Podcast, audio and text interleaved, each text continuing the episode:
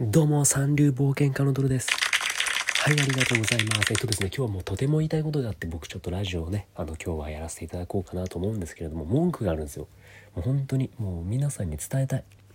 何が言いたいかって言いますと、ある漫画が僕の中で、ちょっとこれおかしいんじゃないのっていうのがちょっとあるんですよ。物申したいことがあるんですよ。それが、バキなんですよ。皆さん知ってます？バキという漫画があるんですけど、格闘漫画ですね。もうずっと昔からやってる漫画でみんな、まあ、皆さんも聞いたことはあるんじゃないかなと思います。はい全然あの隠れた名作とかじゃないんでもう第4部作ぐらいまであるんですもうジョジョみたいな4部作ぐらいまであるんですよ。今のところねバキ道で4部作目とかだと思うんですけど結構だからロングセーラーで、まあ、人気も長くてだからそのまあ知ってる人も多いのかなと思うんですけどこの漫画にちょっと言いたいことがあるんですよ。格闘漫画って僕の中で2種類に分かれるんですね。一つはもうファンタジーの世界。もうあのありえないレベルで強いやつらが戦ってる世界。例えば「ワンピースとか「ドラゴンボール」もうあいつら地球壊せるんですから。もうありえないじゃないですか。もうあんだけ強い人たちって。ドラゴンボールとか「ワンピースとか素手で岩壊せるし。ね地球ももう破壊できるわけだしドラゴンボールは。まああと「ハンターハンター」とかも。だからそのレベルの本来ありえないバトル漫画っていうのがまず一つ。ともう一個は現実的にまあありえなくはない。めちゃくちゃありすごいけどめちゃくちゃすごいけどまあありえなくはない。ギリギリを攻めた漫画。これあのヤンキー漫画とかあと格闘技漫画で多いんですけど例えばその「初めの一歩」とか「陸道」とか「マネーファイト」とか、まあ、格闘技系、まあ、あとヤクザ漫画ですよね。ドンケツとかでヤンキーのヤンキー漫画のあの、まあ、有名なのは「クローズ」とか原作を元にした、えードロップとか。その辺はめちゃくちゃ強いやつが出るじゃないですか。めちゃくちゃ強いやつが出るけどまあありえないとは言い切れないレベル。あいつら別にすでに岩壊さないし地球にひび入れたりとかしないし。まあだからそのめちゃくちゃ強いけどほぼありえないけどまあまあまあまだわかるよっていうレベルの強さの中で戦わせてくれるやつ。だからその感情移入しやすいというかその現実の世界と重ねやすいのはその後者ですよね。だからそのまあありえないめちゃくちゃ強いけどまあありえなくはないレベルの強さの格闘漫画。それがまヤンキー漫画のクローズであったりとか、まあ、格闘格闘技系漫画だったりとかするんですね。でバキはじゃあどっちなのってなるんですよ。で僕の中ではバキは後者だったんですよ最初。だからその現実的にめちゃくちゃ強いけどまあその現実世界にある程度即したまあそのまあなくはないよねっていう。例えばその結構出てるキャラクターが現実の世界の人間をモチーフにしてる人が多いんですよ。モデルになった人たちが。例えば空手家の、えー大山マスターズさんとか例えばあの、まあ、有名なので言うと、えーアントニオ猪木さんとかジャイアント馬場さんだとか。でヤクザ界からは花形圭さんとか。そういったあの歴史に残るすごい強い格闘家の人たちをモチーフにしたキャラクターが出てくるんですね。でそのキャラクターたちは実際その現実にいるモデルになった人たちが、え扱っていた格闘技を実際にその漫画でも使えるんですよ。マイク・タイソンをモチーフになったキャラクターはもうもちろんボクシングですしアントニオ猪木さんならプロレスですし。でその漫画の中では地下格闘技で最強を決める本当の最強を決めるんだっていうことでやるんですけどみんなめちゃくちゃ強いんですよ。めちゃくちゃ強い。うん。やっぱめちゃくちゃ強いんだけどそんななんか波動砲も出さないし岩を素手で砕いたりとかしないんですよ。基本的に。いやめちゃくちゃ強いんですよみんな。もちろん。その主人公もなんか中学生の時にそのなんか30人以上ボコボコにしたみたいなみたいなのがあるんですけどまあまあなくはないかと。まあなくはないかなって一回飲み込んだんですよまあそのねあの昔ブラックエンペラーの総長の宇梶剛さんがね一人で20人ボコボコにしたっていう話もありますからまあ30人うんまあないけどうん絶対ないとは言えないよねっていう感じで飲み込んだんですよまあもちろん強いですけどであとスペックの話で言うとそのオロチドッポっていうキャラクターがいるんですけどでこれの息子、まあ、オロチドッポってその漫画の中でも一応最強格なんですよ。最強じゃないけどめっちゃ強いよって扱いなんですね。でその息子にオロチ克美っていうのがいるんですよ。でこのオロチ克美はその強いドッポの、まあ、ドッポから見ても天才だと、まあ、オロチ克美、まあ、実際多分オロチドッポの方が強いんだけど克美はもう天才肌だと。何やらせてもできるしみたいなやつなんですね。まあだからそのもちろん漫画の中でも、まあ、最強格じゃないけど強いんですよオロチ克美も。でそのオロチ克美のスペックが身長1 8 5センチ体重1 1 5キロとかかな。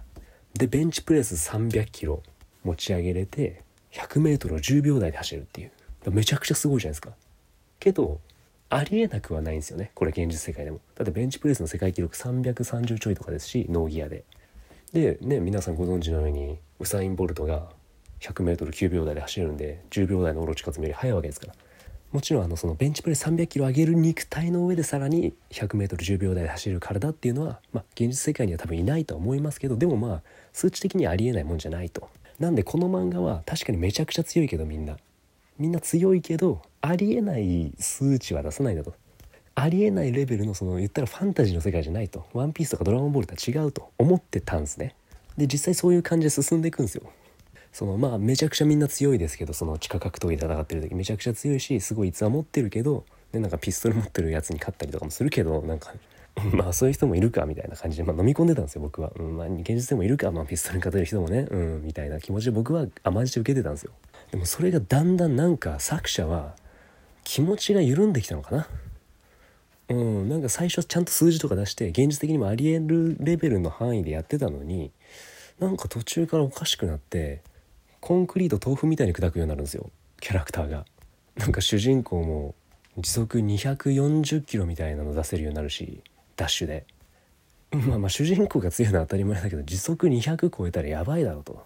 でさっき言ったあのコンクリートの豆腐みたいに砕ける人ってその主人公の父親で、まあ、設定上父親はその世界でもう明らかな最強っていう枠なんでまあまあなんか100歩譲ってまあその突然変みたいなやつなんだって思えばそのね親まあその父親最強の父親はまあ、うん、めちゃくちゃ簡単にコンクリート壊すのまあまだわかると思ってみたりしたんですけど、まあ、あのとうとう我慢の限界に来たエピソードがありましてあのちなみに今言った主人公、まあ、最強じゃないですか。時速200キロで走れるとか、ね、めちゃくちゃ強いじゃないですか。スピード以外もすごいんですよこの人ね、うん、でこの人のライバルの一人に花山薫っていうのがいるんですよ。花山薫。これあの花形圭さんっていうその実際にいたヤクザの人をモデルにしたまああの最強のヤクザ。最強の侠客っていう人がいるんですね。で数多くいる主人公のライバルのうちの一人なんですよ。でこれめちゃくちゃ人気のキャラクターで、まあ、実際めちゃくちゃ強いんですよ。本当に強い。どれぐらい強いかっていうともう握力が特に強いんですよ。花山薫っていうキャラクターは。もうあのですねトランプをあのトランプの一部を人差し指と親指でつまんだだけでそのトランプの束をそのままちぎれるんですね。どういうことか分かります？トランプの束があるでしょ。それを、まあ、親指と人差し指でつまむでしょ。その束を。引きちぎれるんですよ。その指だけで。やばいでしょ。めちゃくちゃ握力強いじゃないですか。で相当な握力があるしもうがたいもいいし、ね、めちゃくちゃ強いんですよ。で主人公ももう負けそうになるんですね。その花山薫に。めちゃくちゃ強いから。もうだから最強格のキャラクターなんですよ。主人公も苦戦したみたいな。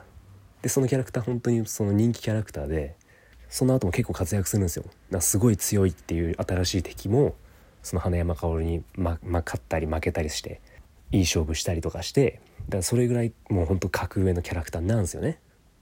けどもうあのバキ第4部でのみのすくねってやつが現れるんですよ。こいつ握力100トンあるんですよ。ちょっと待ってってなるじゃないですか。握力100トンあるんですねこいつ。覚えてます？皆さん。最初僕あこの漫画はある程度現実の数値に即したまああのすごいけど比較的、ま、めちゃくちゃありえないわけじゃないんだよっていう強さでみんなやってるのかなと思ってたんですね。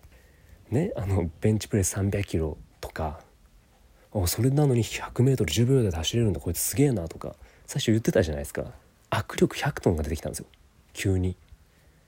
で最強格の人も主人公も苦戦したキャラクターがそのそいつの特技がトランプを指で引きちぎれると。トランプの束を指で引きちぎれると。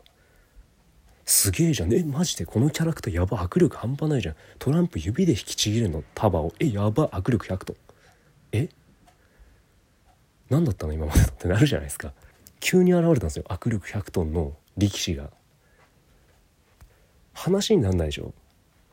僕のさっきまでのその感覚で言うと、まあ、最初の感覚で言うと「いやこいつやつええな次どんなやつが来んのかな」って言ってそのねベンチプレス300キロ上げれるやつが出てきたんだ。こいつ多分最強格だろうな。まあ実際強かった。